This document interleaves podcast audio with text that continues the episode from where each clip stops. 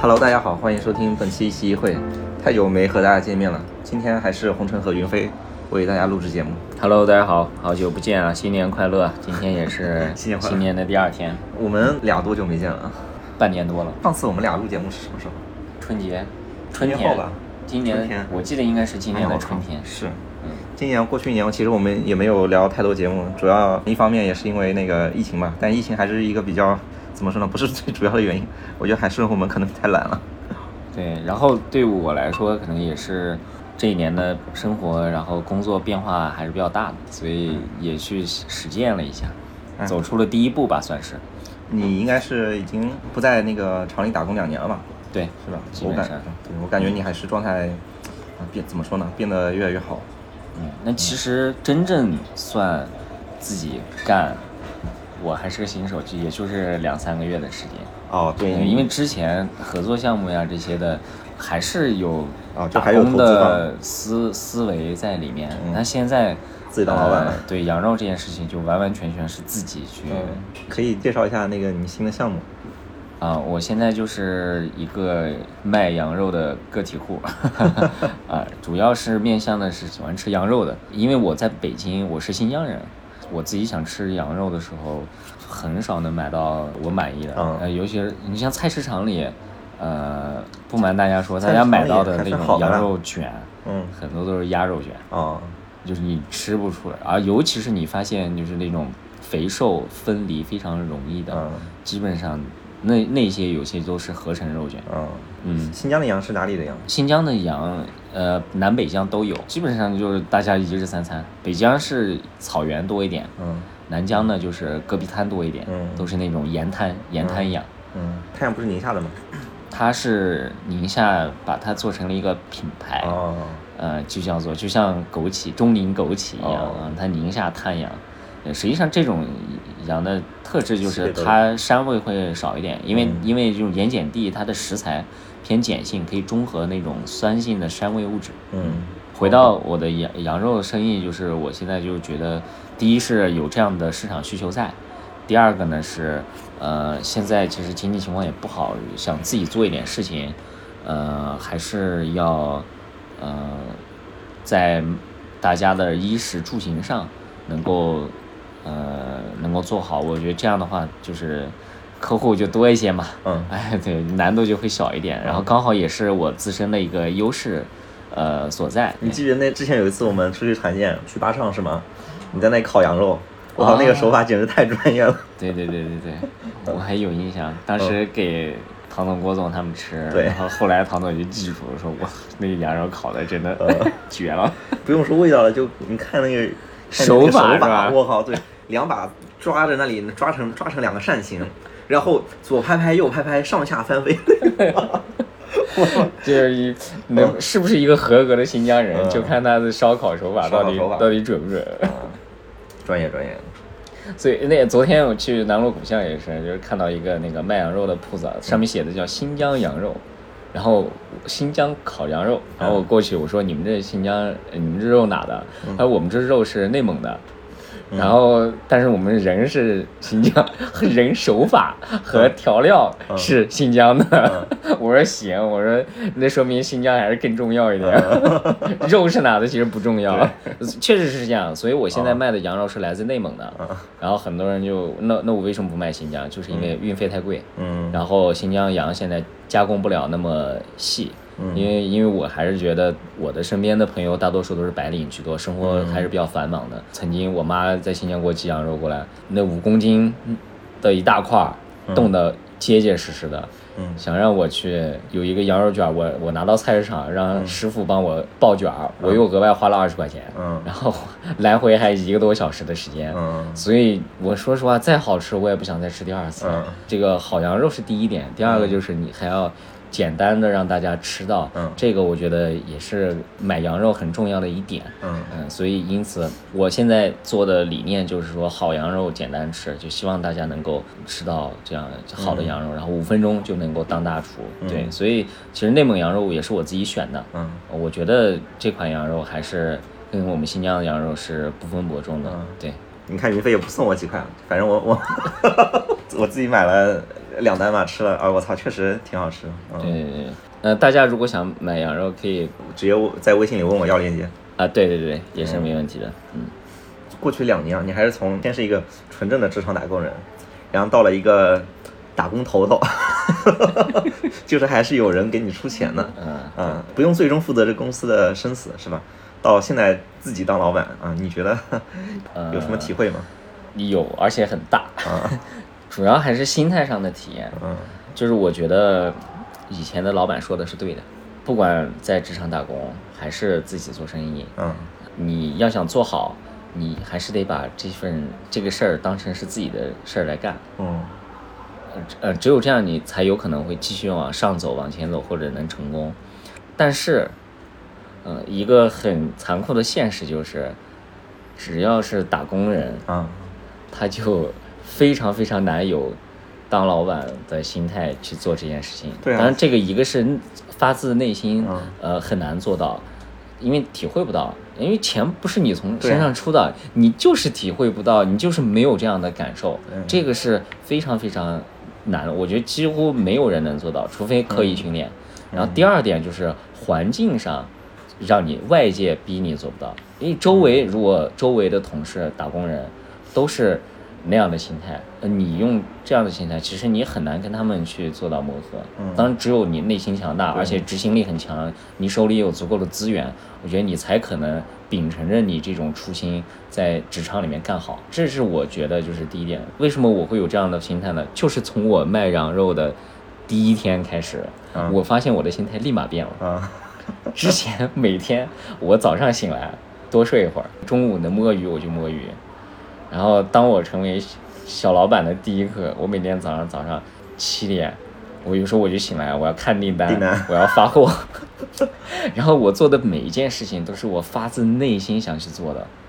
其实这种感觉很神奇，就是没有人教，没有刻意训练，突然嗯变成了那样子。对那样子，啊，所以我觉得在职场中，真的你想为那怎么说呢，为成本负责这个事情，还是非常难的。就比如说之前那个你们在买那个京东广告的时候，我靠，你下面那个小朋友军哥，他说那句话真的就有点震惊到我。他就说二十几万的天窗我是不太敢放的，但那个十几万的就还好吧。呃，对，就是不同的位置上思考的那个问题不一样，就是嗯你你手里的资源也不一样。比如说，如果你让一个这个月头对吧三千万预算的啊，让他去操心这个十几万的事情，嗯，他确实觉得这不是个事儿我觉得是小事啊儿。。但是如果对于我现在这种小老板嗯啊，我这个月入 三万的人来说那让我花三千块钱，我都会觉得很嗯很心疼。嗯。对，是，其实你之前搞牙膏在小红书搞推广的时候也也挺有意思的那个时候是有预算，然后有老板的信任，啊，但是还是自己就是太幼稚，就是嗯。带着过去，就很很多时候做做事是有惯性的嘛，嗯。过去都是在大品牌方，嗯。嗯，那十几万的预算，说实话真的不算什么，嗯是，而且投出去就，呃，过去的这种品牌，它就算你这个渠道没有效果，嗯。它也还是会有回报的，嗯。因为你过去在各个渠道上营销什么渠道产品，大家做的事情太多了，就说白了就是你闭着眼睛你也能你也能往前走两步，嗯。啊，但是对于新品牌，你要打一拳要见要要见效果的时候，嗯。那个时候你这个动作的成果就会立刻就显现出来，就有效就是有效，没效就是没效。因为它没有那种惯性，对，所以我们就十万投出去就无效，就是相当于打水漂了。嗯，你是怎么决定说那个要真正的自己开始投入精力和金钱啊？主要是金钱嘛，之前其实也有精力去卖羊肉呢。我觉得就是两点，第一个就是说，就当时呃，也就是我的第一年嘛，然后呃大家都以为我在创业，我曾经也以为我在创业，嗯但是做了大半年之后，我觉得我的心态还不是还不是在创业。嗯，我们正在播客上都说你在创业。对，所以那个时候，嗯我其实还是觉得有一点，那那我再继续这样下去，我就是在浪费时间。嗯呃，所以还是要真正去做一些自己的事情。第二个就是说，确确实实牙膏这件事情是我的一个跳板。就说实话，我并不是真正想做牙膏，我未来还是呃新疆的一些产品这些的。我当然希望能把事业跟我的家乡做一个结合。嗯嗯，然后我觉得羊肉是我走出的第一步，虽然它仍然不是新疆的，但是接近了。这是我现对对现有的客观条件下，在嗯运费、在成本、在在这些这些条件下，嗯我能够呃抓住的比较好的一个品类。嗯嗯，这个然后能够开始我这件事儿，嗯基于此，然后就开始了我的第一步。嗯，你在真正的要去卖羊肉啊，就启动这件事情的时候，就你做了哪些事情？就是你真的想去卖一个东西，这个东西可能还是个吃的的东西的时候，我觉得吃的东西是不是它的什么资质啊，什么要求都会更高一点？因为我看你那个说到我说到说到你羊肉后那个包装上还有各种什么检疫证啊什么之类的，对对对对嗯，这我我那都是咋搞的呀？首先，嗯，是要找还是要找合作伙伴，就很全流程的事情，你一个人是搞不定的。嗯。啊，其实我们现在的羊肉，按照行业的话说叫做代工，嗯。就是我是跟内蒙最大的就是单体的羊肉加工厂合作，哦。找我们直接找那个老板，相当于他每天就出非常多的羊肉，然后给各个品牌去做，呃，我就相当于是他的一块小肉，啊啊，对，嗯，只不过因为呃，他过去做的都是偏 B 端的，然后他觉得我这个模式很新，我就我相信他也是比较感兴趣，啊。他想看看，哎，你这种面向消费者的这种啊。更方便的这种羊肉啊，他产品，以前不做 to C 生意是吧？他他发的都是大件啊，都是五公斤、十公斤起的，嗯。啊，他第一次给我发的羊肉卷也是五公斤的，啊。他说这就是我最小的包装，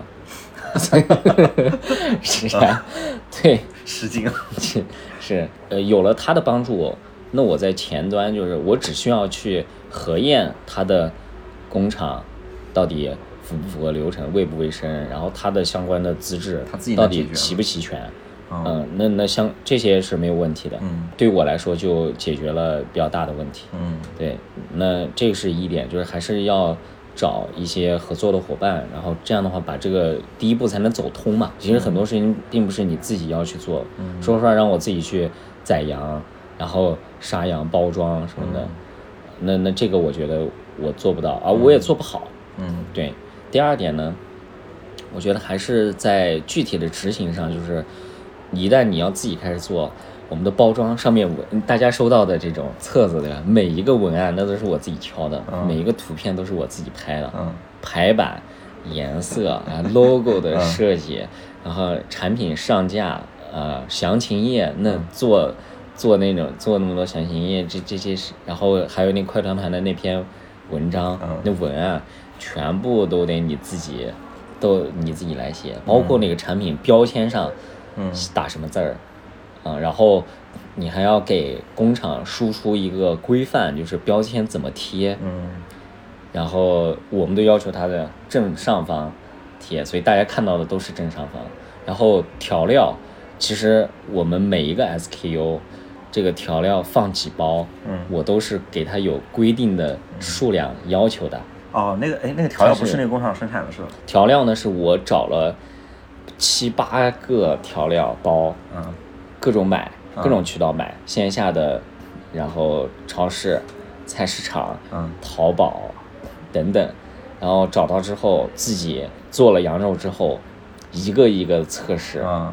然后最后选出来就叫了很多朋友，然后他们就天南地北都有，各个年龄段的也有，嗯。大家最终做的表格，然后让大家打分，让让大家谈论自己的那个什么评论，然后最终选出的最好的一个嗯对一个一个调料，嗯，包括调料的数量，然后这些也都是有要求的。我操，你调料给的实在是太多了。对，因因为因为你像羊排，然后包括肋前肉，包括肋排，大家不一定一次性吃得完。啊。我我过去经常遇到情况就是大家送一包调料，嗯但是我这个东西我吃不完，嗯。然后我这包调料我吃一半，然后很很可能当时我就给它扔了，啊，然后第二次我就没了。没了，嗯。那那那我的那种口感味道就会减半嗯，它就不完美了，嗯。嗯，我就会觉得很烦，嗯，你那调料我看是成都产的，我一开始还以为是你那个在川大读书的时候，然后 觉得哎当地的这个调料特别好吃，然后确实也也是因为他承诺，所以我买了它。啊，事实证明啊啊，确确实实川渝这边的这种辣啊辣味这种，他做的就会好一点。嗯是嗯，这是第二点，就是在细节上，啊就是什么事情都得自己亲力亲为的。嗯然后第三点呢，就还是在心态上，因为我现在是在朋友圈对着咱们的朋友、同事，呃，前领导、嗯。呃前下属啊，等等等等，前合作伙伴，嗯。前前甲方、前乙方，等等等等，对吧？嗯。以你以前你在这些人心中是树木了、树立了各式各样的形象的，嗯。维护了各式各样的人设。这个时候你要突然变成一个 卖羊肉的个体户，而嗯。有些人可能把你当微商啊，有些人把你当什么什么什么啊，对，有些人把你当创业老板嗯。啊，感觉你要干一件大事嗯。啊，还有一些人把你当个体户，觉得你这个对去做小生意了，嗯等等等。等。那这个时候你怎么走出自己卸下自己的包袱，嗯。真正走出这一步，我觉得是以上三点中最难的。哦嗯但其实大家也不要那么紧张，因为我发了第一个朋友圈之后，我一下释然了，啊而且绝大多数人给我的留言就是正向都是正向和鼓励的。对，啊，你说第一点还挺重要的，就是就看自己擅长的是什么地方，然后，呃，并且一定程度上去了解，说你干这一整个事情，它大概需要呃哪些节点嘛，哪些人的帮助嘛，然后你去找对应的专业的人，我觉得这个还是挺重要的。嗯，这个呃我觉得，呃，如果说自己想去解决所有问题的话，肯定解决不完。嗯，但就自己只只是去做自己最专业那块事情，然后对全局有一个把控，我觉得这个可能比较容易起步一点。对，是的嗯。所以还是要多去跟这些人交流。说实话，这个其实以前我我个人也是比较欠缺的。嗯那现在我努力让自己变成是一个那个社交，以前是社恐分子，现在是社交恐怖分子。可以的，以前是恐惧分子，现在是恐怖分子。可以的。呃，你记得之前我们还跟就我跟大宇两个人我们聊的副业的那一期？哎，你觉得这种有没有可能啊？就是他能够当一个副业来做？嗯，说实话，我觉得不太能。啊、啊、因为他占用的挺还是挺多时间和精力的，就跟你上班一一样，甚至比你上班累，就是整个八个小时打满，你一直都有事情要做。你昨天是不是还跑清河去那个拿那个宣传单什么的？呃，对，我们过年马上要呃做一批实物的礼品礼卡、礼品卡和半羊、全羊礼盒。嗯海淀这边有一个我们的合作商，就是去打印这个物料，嗯你也得亲自去去看啊、对这个材质怎么样啊？然后颜色实际的颜色有没有色差呀？嗯，就是是现在就是很多细节都需要你自己去跟了。哎，我觉得在大厂打工可能就没有这种意识，就一般流程化的，比如说你把你的交付物给到下一个节点之后，那他得按照他的流程去产出一个怎么说呢，符合他标准的东西嘛。对但我感觉可能在你你们你们这种做生意，我觉得可能就很不一样。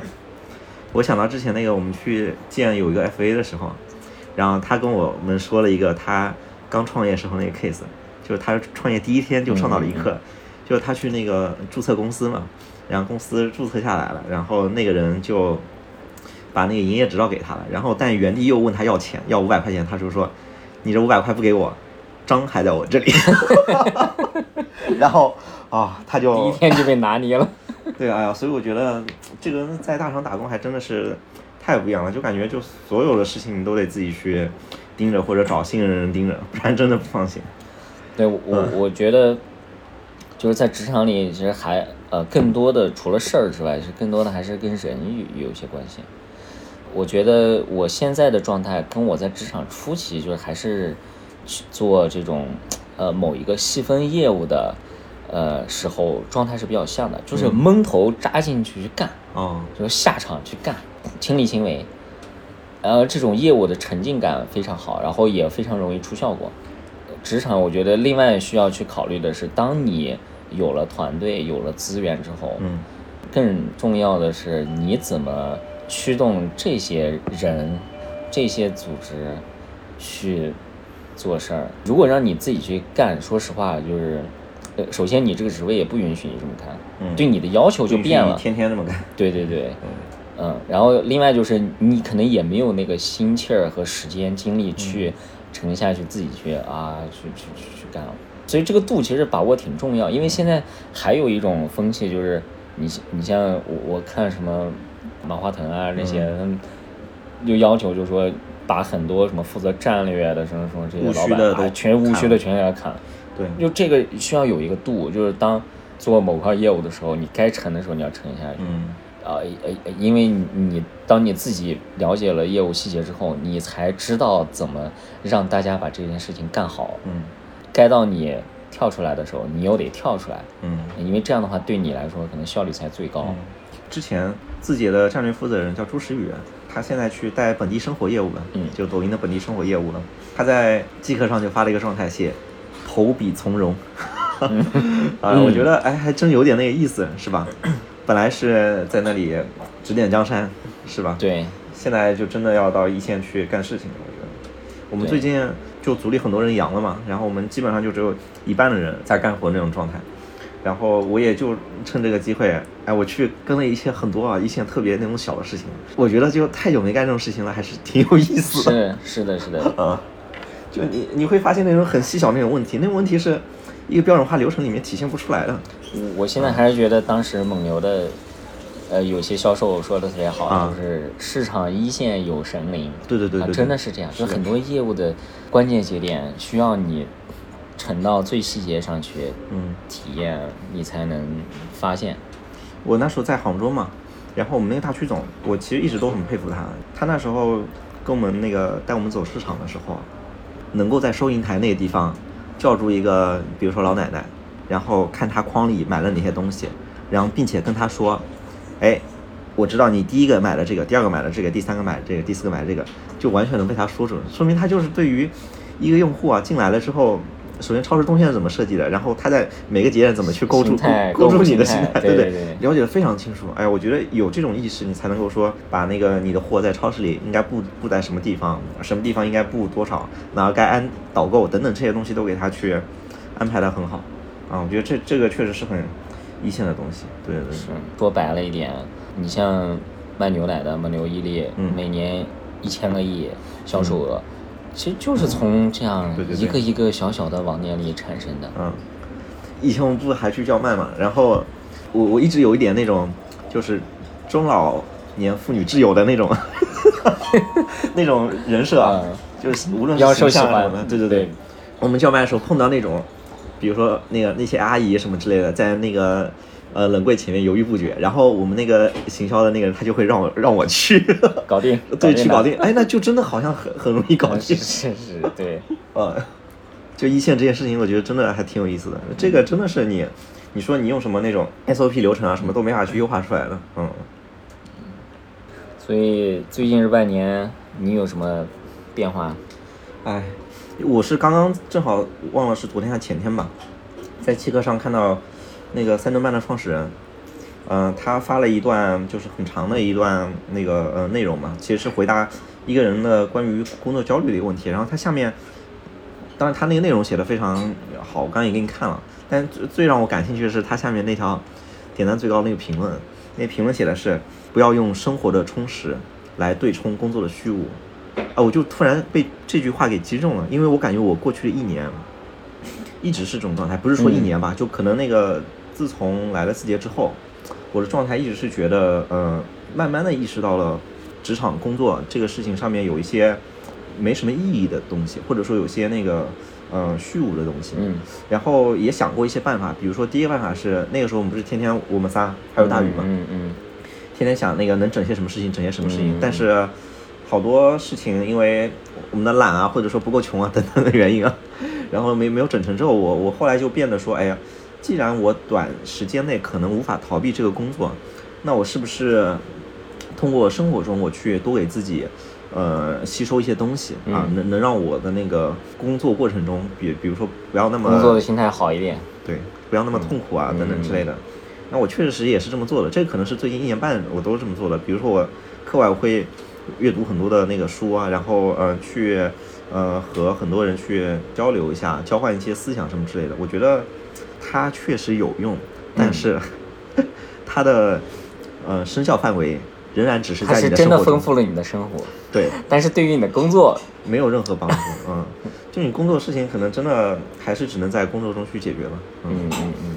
所以我觉得这这可能还是一个挺困扰我的事情。那现在对于工作的这种问题有什么好的想法吗？下一步觉得？就是我们那个逻辑推断啊，理科生擅长干的事情，就是那那肯定是两个两个方法嘛。第一个方法就是说，这两方法我都觉得有可行性啊。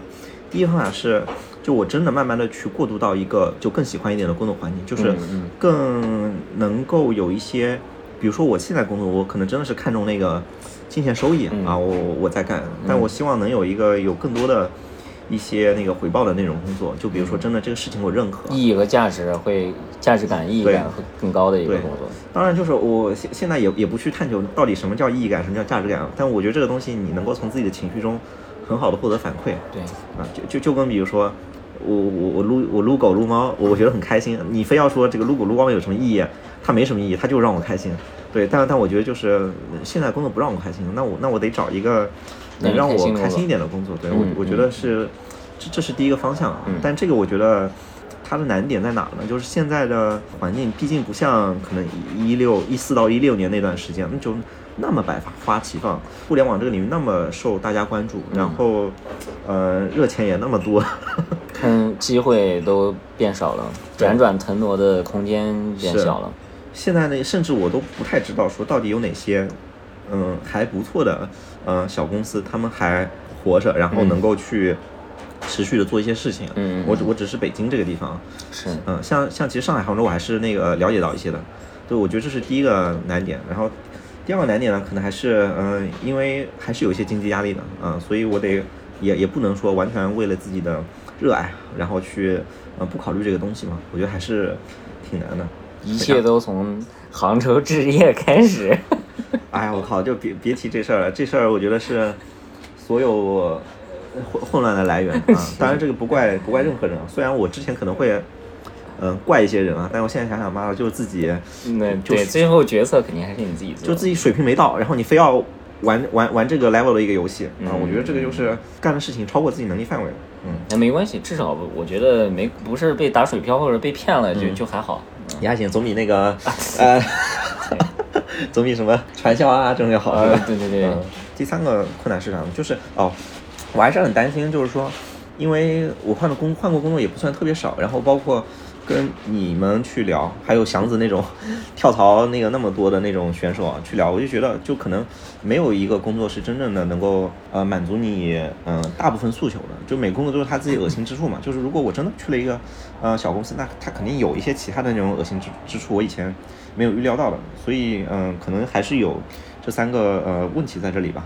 是，哎，嗯说到这里，其实我想替，比如说这种想找工作这种听众啊，或者是、呃，包括现在你，我觉得我们可以探讨一个事儿，就是我之前听过一句话，叫做“天生我材必有用”，前提是我得跟这个世界有足够的摩擦。连接是吗？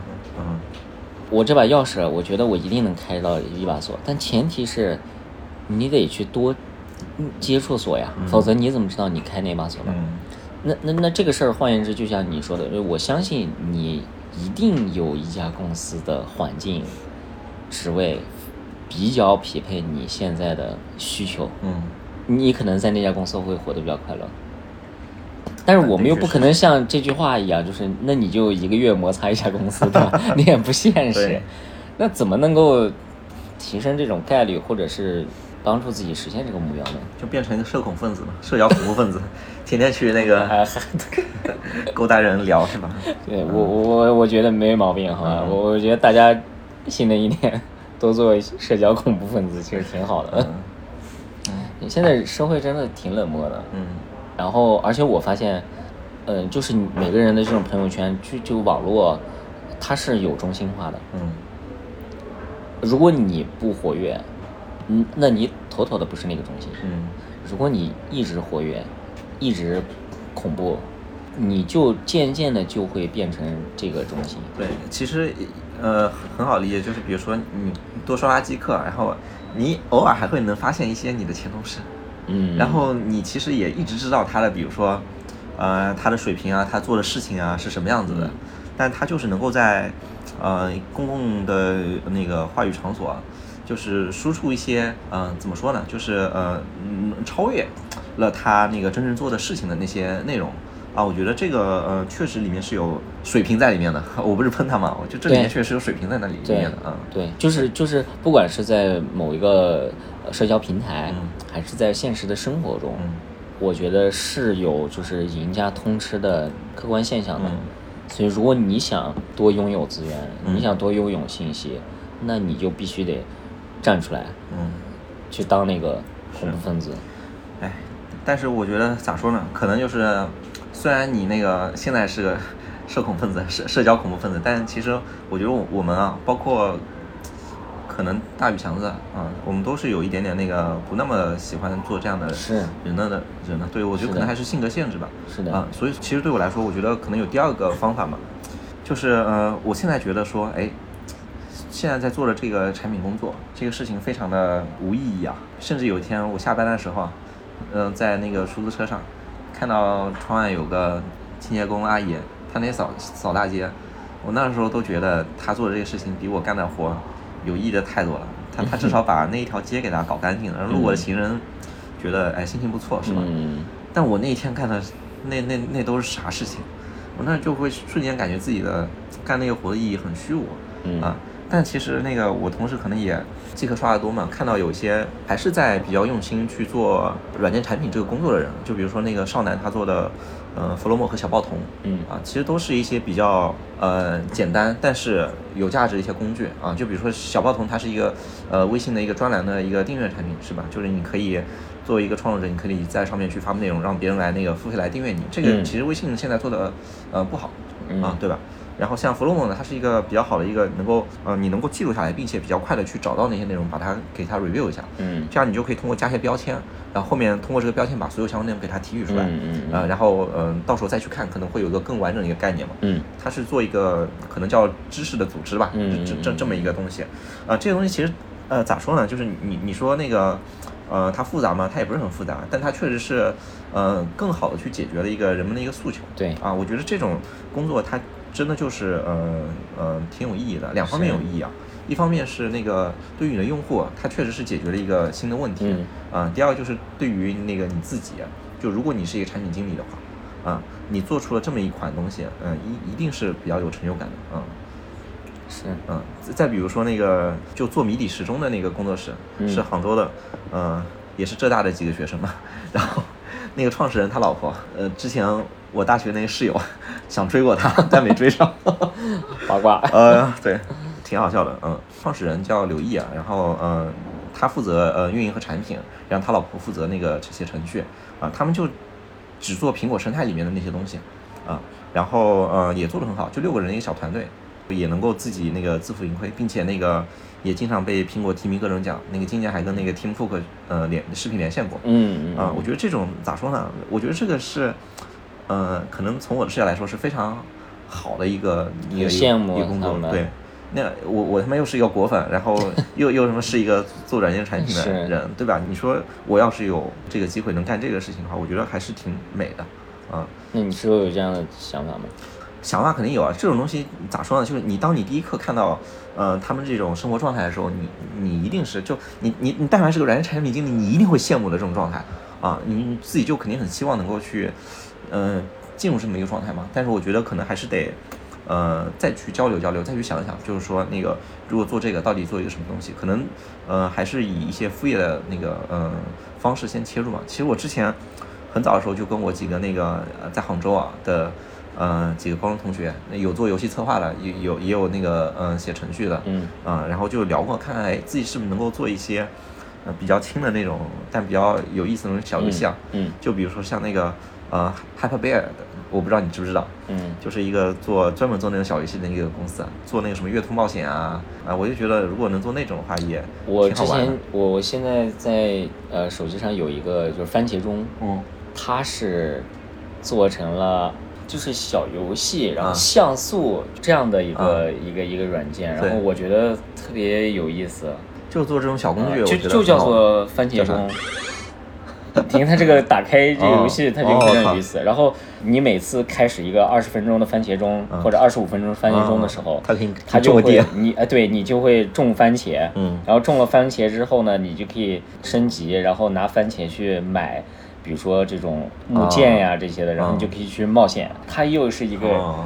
养成，然后同时呢，它又是一个番茄钟，嗯然后就觉得很有意思。然后划分跟这个《星露谷物语》这这一类的就是嗯非常像。是，就这种东西是一个大厂做不出来的，哎，啊真的就是只能是独立工作室能，做出来。是的，是的，是的。啊，你要不要考虑做个记账软件？我现在发现没有好用记账软件。我换了好多个，然我也是后我觉得都好烂。嗯，哦，说说一个意识，就是 我其实前段时间也在研究记账软件嘛，然后也乱七八糟下了好多个，然后但我研究记账软件那个时间点特别的不巧，就在双十一那附近。嗯，我女票她心里就犯嘀咕了，她就说：“你是不是觉得我亲密付里花了你太多的钱，然后你竟然要开始记账了？” 呃，好了，那个这个事儿，我觉得还挺好笑的。是九十五的矛盾都是因为误解。对，行，哎呀，我觉得这些事情真的可以去想一想吧，嗯，还是有很多有意思的事情。嗯，二三年有什么规划吗？新的一年？哎呀，我觉得就是还是把那个，嗯、自己做的那个事情，就是自己擅长的事情，就叫，比如就是做你做你做软件产品啊，能够在工作中就是还是变下心态吧，不不是以那种特别交差那种方式，然后去做这个东西，而是真正的去看一看说，就是你做的那个事情到底解决什么问题，呃能够把这个东西给它想得更明白一点嘛。以以前也不是说我们做的东西不解决问题啊，而是，呃，就做软件产品做久了还是会怎么说呢？你你你想把自己的境界或者说眼界吧，就是往往更高处去那个拔一拔，你想做的更。呃，通用你想做的更标准化，嗯但很多时候可能这种它没有去更好的去解决那个商家问题吧。嗯啊，我觉得可能还是呃深入到一个呃问题场景里面去看看，然后以解决问题为导向，更好的完成自己的工作吧。这第一个点。嗯第二点的话，就是如果说嗯、这种意识和习惯能够去形成起来的话，那比如说你刚才说那个方向，就是做记账软件等等等等，或者说我自己觉得有些不是特别。呃，用了不是特别舒服的那些东西啊，呃我想想看，就自己你你能用什么办法去把它给它解决一下？我觉得可能去想想这些事情，这样的话，我觉得会让工作本身更有意义一点。是的，而而而而真的不能用说那个，你生活中你你看了多少的书，那些书的理论有多么的呃精妙，是吧？然然后来去你解决这个问题，我觉得，嗯，我现在是不认可这个方法的。嗯，可能你现在作为产品经理，但实际上你做的事儿已经是产品经理中非常细的某一环了。就是这个时候还是要保持手感，你尽量的去对，找事儿，让自己真正成为一个独立的产品经理，设计一款产品。是，我我也有这样的，就比如说我现在是卖货的，那可能以前我已经走到了就是，就是我之前说的驱使资源去驱使人去做事儿那种，嗯就是那个时候真的就是一个职业经理人了。嗯，对于卖货，对于消费者的，对于市场的研究和理解这越来越没有体感了。然后可能你你像我现在这种，就是完完全全我时时不时每天都在跟用户交流，都在都在跟产品接触，都在跟都在研究同行，嗯就是这种感受会回来的会多一点。对，就是比如说，尤其在大厂里面特别容易出现这种现象，你去跟你的用户连接，不是通过人和人之间的连接去实现的，而是通过你数据用户这个链路，或者说你调研报告用户这个链路去实现。就你可能很少有那种就直面呃用户那种机会，就是你的时间或者说你的业务流程，可能他都不允许你干这个事情啊。你说，比如说你你尤其比如说你做一个用户产品的人。你怎么可能有那么多的时间，天天那个跟一个个用户去聊呢？你的你的用户有那么多，是吧？对你可能只能挑一些典型的那种访谈场景是去听一听，是是吧？我觉得这个其实，在大厂里面很难的，而且就是，可能就是我至少我有这种心态吧，就是呃，看数据、看调研报告看久了，我就很信任那个东西，嗯啊，信任这个东西，结果就是说，就是说呢，我后面就不依赖于那个用户的原声了。就像你之前说的，就是别人给你营造的最优解，并不一定是那个最优解不是最优。解。嗯嗯，可能出报告的人或者出数据的人，他是另有想法，嗯他是在那刻意在引导你，嗯，你玩原神吗？不玩。哎呦，那我给你讲个小小例子啊，就是原型原原神那个，它最近出了一个新的国家叫须弥嘛，嗯那国家的它是有一套知识管理体系，类似于脑机接口这么个东西，嗯你可以去嗯、呃通过脑机接口向它的一个中枢去那个问问题，然后那个中枢会返给你答案。它当然这个会有一些等级的嘛，就是有些人的等级比较那个低，那个这个这个中枢它就不会返给你对应的答案嘛，它就会说那个你不需要了解这个东西。然后这个系统依赖久的结果就是说，你会完全的信任那个东西，它它呢说的那些东西就会变成了命令。啊，我觉得可能就是老看数据、老看调研报告，不去跟一线用户接触，可能就会变成这样的，就是那个调研报告它就会变成命令。啊、嗯那个这个数据它怎么体现的？然后你就会得按照它的那个去做。但其实你说数据跟调研报告在过程中有很多信息是真的啊，有很多加工过程的。而且调研报告毕竟它已经是呃基于数据生成的实际的观点了，嗯其实你是在看观点，你并不是在看数据，对而且这些报告它为了迎合它的观点，它会刻意的重点的 highlight 某些数据，从而但实实际实际上有可能被它忽略或者是被它缩小的一些数据是更重要，或者对。你来说更有启发的。就比如说致死率这个东西怎么统计？嗯。哎呀，我操，这个里面真是道道太多了。对，所以我觉得还是回到工作本身嘛，就是也不完全怪那个呃环境吧，就是可能自己没有想明白这事儿，嗯，还是有很多人能够说我们做的那个行业是同一个行业，但是他们做的事情就是更有价值一点，嗯也更有个个人意义一点，嗯我觉得这是一个点吧。嗯，你先说说你二三年的想法打算吧。我觉得两个事儿吧，更多的是心态上，不是具体的某些事情啊。第一个呢是豁出去，我觉得过去大家还是，呃，我不知道是因为我，呃，有那种就是开始做筛选信息还是怎么样，我发现，呃，我发了我的那条朋友圈之后，我周围的朋友，他们在发朋友圈的时候，大家也都挺坦诚的。哦哦嗯，我我关注了很多就很坦诚的信息，就大家都自己也要走出来了。过去的环境也好，或者怎么样也好，它变化没有那么大，几年前，然后大家就维持着就端着对端着就会比较好，有包袱就会嗯收益会比较大。但是现在就是真的变化太快了。我觉得这个时候大家没有什么藏着掖着了，也没有什么端着，没有什么包袱了，就是你想干啥，你想做谁，对吧？然后你你记不记得刚那个刚那个疫情放开的时候，我发了一条那个嗯朋友圈，就我我他妈万年不发朋友圈，嗯发了朋友朋友圈，那朋友圈全全是那个京东的链接，然后就是买嗯口罩啊、药啊什么的，那个链接我就发了一下，给我赚了七百块钱。太猛了。是啊，是啊，就是我我觉得这个时候大家就豁出去，豁出去干就好了。嗯，现在这个社会情况真的没有什么顾忌了。对啊，，但但但因为那个发货时效不行，有一半退款了，最后就剩下三百多。啊这也够了，吃一顿吃一顿好的顿好肉。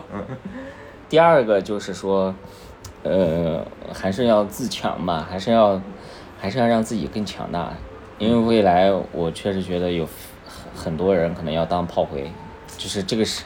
哎，就是真正需要对真正需要有能力的人，呃上，然后没有能力的人下，不管是我这种个体户还是职场，我觉得都是这样。然后我也并不认为我们是同龄人，或者是这个某我们自己领域里的人很厉害的那那些人，还是我们还是要自己强化自己的核心能力，拓展自己的资源，然后信息这些走起来，至少就是豁出去，就至少先不要让我们自己的过去、自己的性格 束缚自己，先把自己的潜能先最大化的迸发出来。嗯，然后第二点就是去借着这股劲儿去变强，才会更好吧？嗯，对。其实你就不打工之后，应该是收入降低了不少，嗯。是吧？你怎么看待这个转变？嗯，首先这是我不能接受的。哦，这个可以作为我短期的代价，啊。比如说我这半年，啊。甚至是这一年，嗯。我没有收入，嗯。我都是每个月自己在倒贴社保啊，这些这些的，嗯。那我这个我能接受，嗯。呃，我觉得这是我这个人生事业转变必须付出的一个短短期的代价，嗯这个是 OK 的，嗯但是就因为这个，我就安贫乐道，我就自我安慰，啊呃呃，觉得哎呀，啊我其实不差钱，我不在乎钱，嗯嗯，我我觉得这种是不对的，嗯就是我之所以出来，第一，我还是要保证我自己的家人、我自己的生活要有足够的经济的来源，嗯我这件事情我才能长久。嗯我我也并不认为我是能超脱出世俗的人啊。我虽然我，对吧？内心我们都有这样的想法，然后但是呢，嗯、现实就是我不行，我必须要赚到钱。所以在这件事情上，我我会就是至少呃这个事儿是我评估我比如说创业能不能长久，然后要不要继续做下去的一个很重要的一个评评判的依据。嗯嗯说白了就还是要搞钱，不搞钱的话，梦想和理想都是虚的。嗯，对，那其实还是创业自己做那个事情，或者说你的那个状态，嗯，就是远比你那个在职场那种状态，你你觉得会满意很多。嗯，如果又能赚到钱，对，就那那我觉得就至少我两三年内无无憾了。哎，我还是没有什么特别强的金钱欲望。我觉得这可能也是一个好事吧。嗯可能还是不够穷。嗯看《阿凡达》的时候，里面不是那些人在猎杀那个图鲲嘛？猎杀完图鲲就是一罐他的那个那个是什么？就是脑浆脑浆啊，嗯它能卖八千万美元，是吧？然后我我那时候也想过，就比如说我嗯大四那个时候，我特别想买那个雷蛇 Blade 的那个电脑，要两万块钱，那时候我绝对买不起嘛。嗯然后那时候我就想，我操，要有什么能赚快钱的方法，我、嗯我我怎么着我都去干。嗯但我觉得现在确实也不是这个心态了。嗯就比如说，我想，如果是像猎杀图鲲，就这种比较伤天害理，那个你破坏生态又那个嗯屠杀生命的这种事情，哪怕可能赚再多的钱，我觉得这个钱也不能去赚，嗯，嗯。因为相当于是你为了钱去把自己其实更重要的一些东西，良心啊，嗯。呃，或者说你对生命的热爱这种东西嗯。给它放弃掉了，我觉得这个是不值的，嗯，有这种选择的条件条件 还是很幸福的。对对对，是，嗯就是大多数人，说实话，他没有资格，嗯。没有资本对做选择，说我想还是不想。所以，对，那就是看你，你你把良心置换的是什么东西嘛？就比如说那个，你嗯食不果腹，孩子上不起学，那你通过良心置换的不是钱，你通过良心置换的是你家人更好的生活，你孩子上学的机会嘛？那个我觉得倒也没啥问题吧。对嗯对对，嗯但如果完全是为了钱，哪怕再多钱嘛，就真的我很认真说，哪怕再多钱，我觉得这个事情对我来说也是不值得的。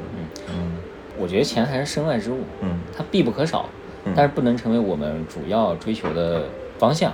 对嗯，因为你如果你一味着为了钱，就是你就会迷失自己嘛。对，就是这个世界上真正赚钱的，不是什么光鲜的生意。对。嗯对，嗯，就如果说那个嗯，只是看钱的话，那那你肯定不会选择自己出来干嘛，你肯定还是继续打工没对的资对吧？对的。我想聊的也就是说，你这个选择它其实是一种交换嘛，嗯，啊，你放弃了什么东西，你得到了一些什么东西。对对，我觉得这个过程中还是能够看出你觉得什么东西对你来说是更重要要的。嗯，是的嗯，是的。而且其实我也没有大家想的那么就是有勇气那么高尚，就是嗯就是我过去我之所以出来，我觉得还有一种情况就是我觉得，呃，我过去还是更多的在象牙塔内，嗯是职场呀这些。如果再往上走，我能能我的能力是达不到的，嗯就是我就算继续在原来的身上发展，我也不见得发展的好。嗯还是舒适了。经过这两年的出来之后的一些感悟，我确实觉得之前的自己很弱，嗯而且我现在做自自己的事情，我觉得对于如果说有一天我返回职场了，对我的帮助也是很大的。嗯对，但至少我现在非常清楚原来的老板是怎么想的了。嗯对，嗯，对。然后原来的，如果作为员工的自己，你以前说的话、做的事情，你在一个老板来来看，就是很不好、很傻。比如说，啊、就就比如说，就随便发表意见啊，然后你作为一个新的员工进去啊，为了体现自己对吧，那个过去的实力啊，或者自己的能力啊，发表一些建议，高谈阔论，那个时候就就老板直接就喷你啊，啊。啊，对，然后当时我还很委屈的，啊我是为了公司好呀，啊啊，，建言献策呀，对，为什么就会落到一个这样的下场？其实现在想一想很正常，就是你根本不了解这家公司现在处于一个什么样的阶段，有现在有什么样的一个资源，现在有什么样的，也就是各种环境你不做调研，这个时候你去高谈阔论，你就算说的对的，也不不见得能执行嗯啊。况且你大概率说的就是错的，嗯，对，哎所以你还不如不说。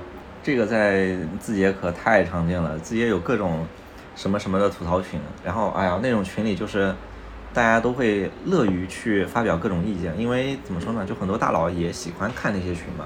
我就觉得就是自己把那些什么什么吐槽群都给它解散了，大家的工作效率能提升一半。嗯，哎，就我们有一阵子上线新的功能，然后哎呀，大家一体验就天天在里边各种提意见、提问题什么的。就是我觉得你提意见、提问题，谁他妈不会呀，是吧？对啊，就是你提这个东西没有没有什么成本，就是你都不用说你有互联网经验了，你是一个路人用户，你都能提这些建议。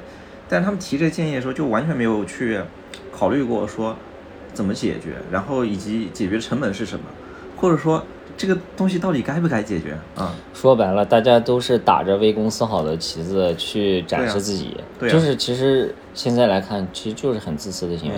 你耗费了公众的注意力和时间精力，是。啊，然后还增加了大家的情绪焦虑，对，嗯，影响了士气，然后但是对这个业务其实没有起到真正的帮助。对，我现在也觉得，呃我认为就是真正的建好的建议和方式方法是在充分的实操参与，就是你真正深度的实践嗯。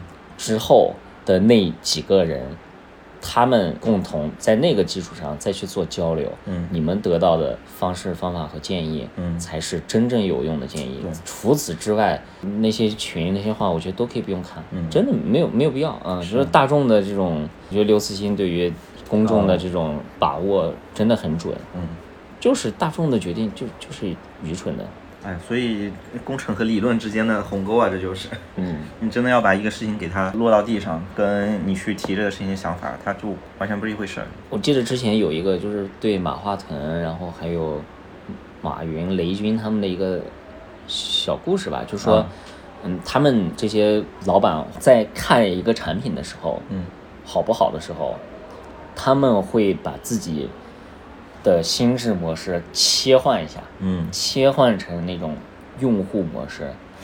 这个说是白了，真的很很难就是甲乙方思维真的，嗯这种变化特别特别的难。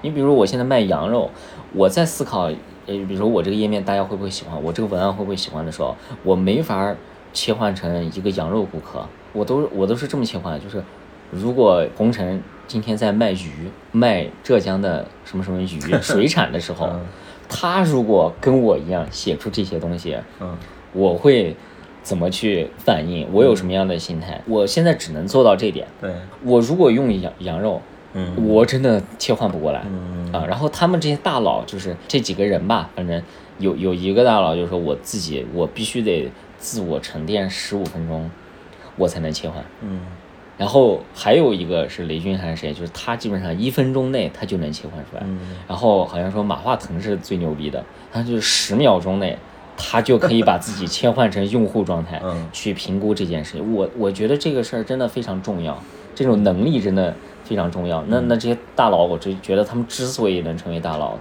过去做过那么多英明的角色，跟他们的这种能力是是息息相关的。对，这种真的你得有很多的过去的一些沉淀吧。对他就是过去深度实践了太多太多对，他才有这样的资本和能力做这件事情。嗯。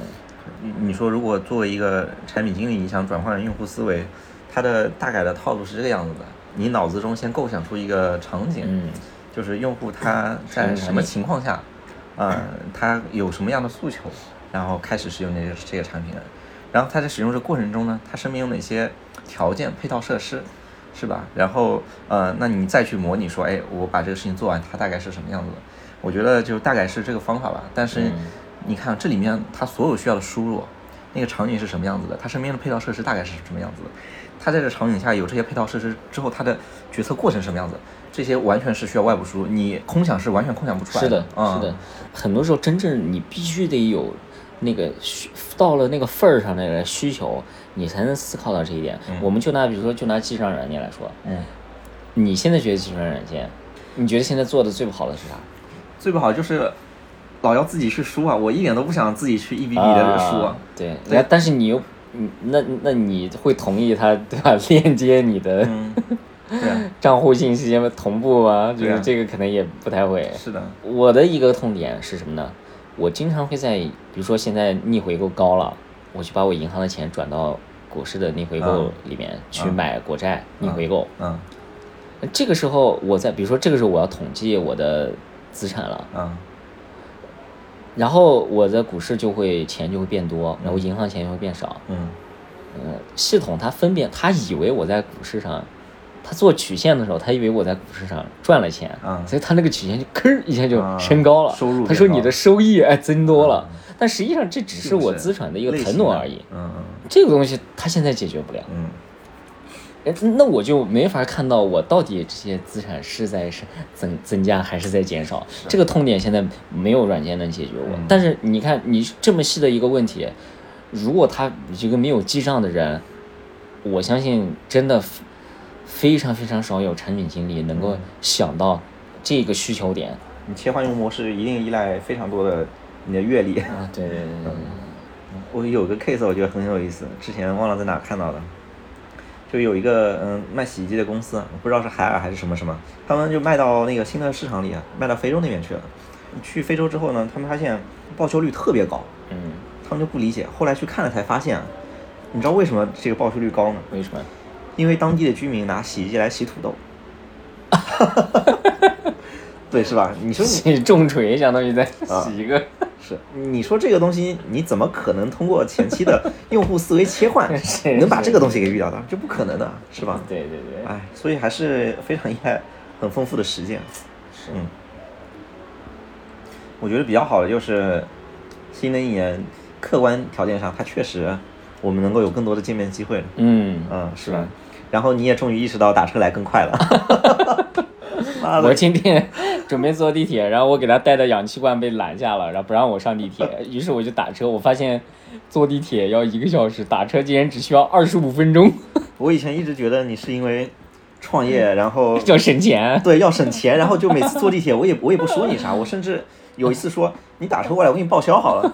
结果你是以为打车跟地铁差不多快是吧？对对对，可能是因为以前住通州，就嗯确确实实就是因为北京堵车太就是就是没有打、嗯没有坐地铁快，嗯，嗯，但是现在还是还是、嗯还是打车快点，笑死我了。可是摇号摇不上呀。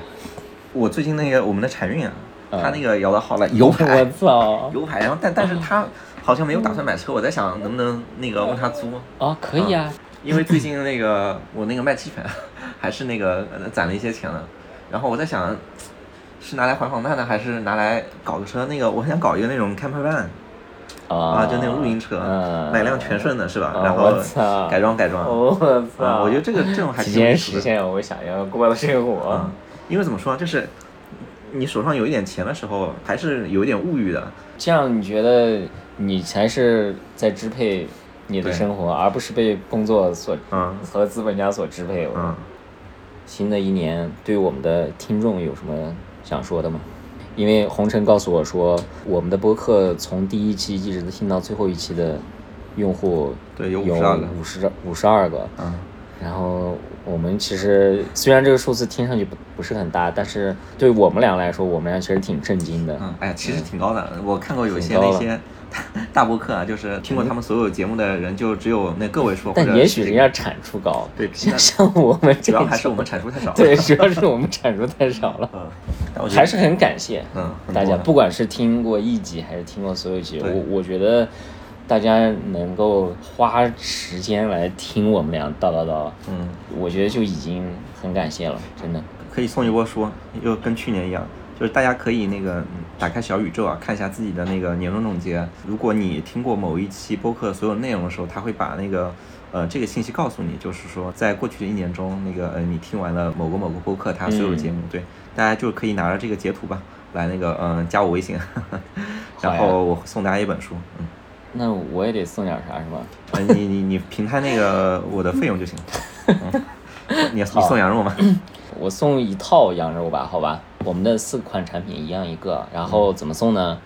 我觉得这二二年确实也是非常变化非常多的一年，然后二三年，我觉得至少我觉得大家觉得都已经坏成这样了，明年无论怎么说，那肯定都是好的。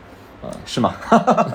变化，我还是挺乐观的，我觉得明年肯定会好的。所以大家有有什么想说的，不管是自己想说的，还是说想对我们说的，在评论里面，我们就非常主观的选择一个最打动我们的，好吧？对，我们不搞那种点赞是吗？因为之哎，对，前我们不搞点赞，之前跟大鱼搞点赞那个，我靠，那个事情真是搞的那个大鱼 开始刷了是吗？啊，对，大家都开始刷，然后大宇就根据自己的判断，然后把有些人的评论给大家拿了嘛，然后嗯，那个那些人就会那个找大鱼啊，那个嗯 argue，他就说，哎，为什么他那么点赞那么高？啊对对，我觉得那就没意思了，就是我们没有不设定这样规则，好吧？就是。呃，给谁完全按照我跟红尘的主观意愿，行我哎，你 你挑吧，你挑吧，我不得罪人。好，呃，然后到时候我们会私信这位呃嗯听众，可以，嗯，那我们今天的节目基本上也就到时间了。之后呢，我们还是会，呃，虽然不保证啊，但我们会尽量加快更新的频率吧，对嗯渐渐恢复起来。嗯，然后也给大家呃带来更多我们的分享。以后像呃小王子呀，包括呃大宇，哎，以后他有可能会来北京。对对对呃，所以我们的机会就包括我们的频次就会更多了。嗯嗯，也希望大家多多关注，多多期待我们的播客。嗯，我们继续我们一期一会的故事。对，好和大家交朋友。对，行，行那今天的节目就到这里。嗯、我们下次再见。拜拜。